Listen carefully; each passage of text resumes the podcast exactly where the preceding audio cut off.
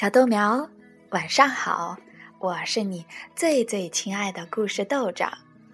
豆长的脑子里都是故事，故事里有很多很多的小动物，还有很多很多和你一样的小朋友。他们有的很调皮，有的很乐于助人，有的很聪明，有的很可爱。可是，他们都有一个共同的特点，就是都爱听故事，而且听了故事就会乖乖的睡觉。今天晚上，豆长带来一个十分有趣儿的故事，它的名字叫《大象进了口袋里》。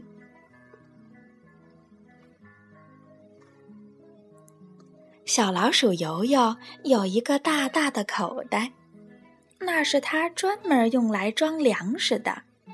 其实，小老鼠游游根本吃不了多少，但是它就是喜欢看到口袋里装得满满的。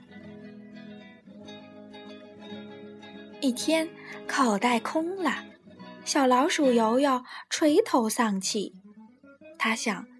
怎样才能装满口袋呢？游游看着大大的口袋，直发愁。游游拿着口袋到树林里，他想在树林里找到食物。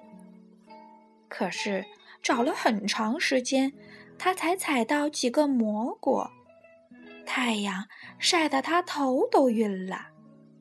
突然。游游看到前面有一片阴凉，他连忙跑过去，到了跟前才发现，原来是一只大象站在那儿呢。游游的心里有了主意，他想，要是把大象装进口袋，那不就行了吗？游游和大象聊了起来。游游问大象：“嘿，你在这儿干什么呢？”大象说：“我在晒太阳呀，你呢？”游游说：“我想凉快凉快呢。”那你就待在我的身边吧，我为你遮太阳。”大象友好的说。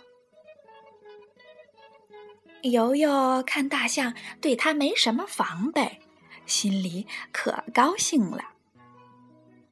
游游故意把口袋在大象面前晃来晃去的，大象好奇的问：“咦，你的手里拿的是什么呀？”“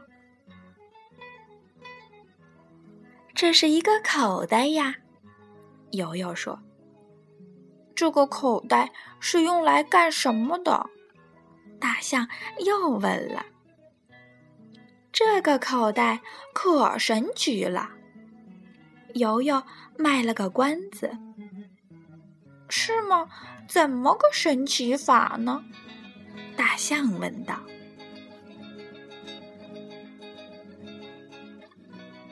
游游故意不说，大象的好奇心更重了。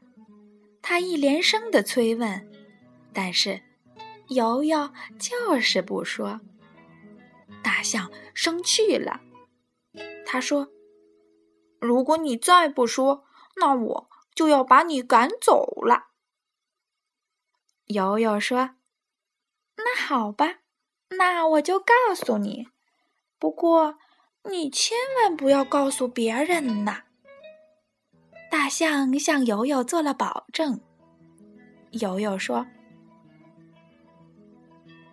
这个口袋的神奇之处在于，只要你钻进这个口袋，就能得到你所想要的东西。”真的吗？大象有点不相信。当然是真的。如果不是真的，你就把我赶走好了。”游游信誓旦旦地说。于是大象钻进了口袋里，游游连忙扎紧了口袋。他哈哈大笑地说：“这可是一个用来装食物的口袋呀！”大象听了，才知道上了当了。没想到，他竟然被一只小老鼠给骗了。好啦，小豆苗，今晚的故事就到这儿了。你觉得这个大象和小老鼠的故事有趣儿吗？豆长跟你说晚安。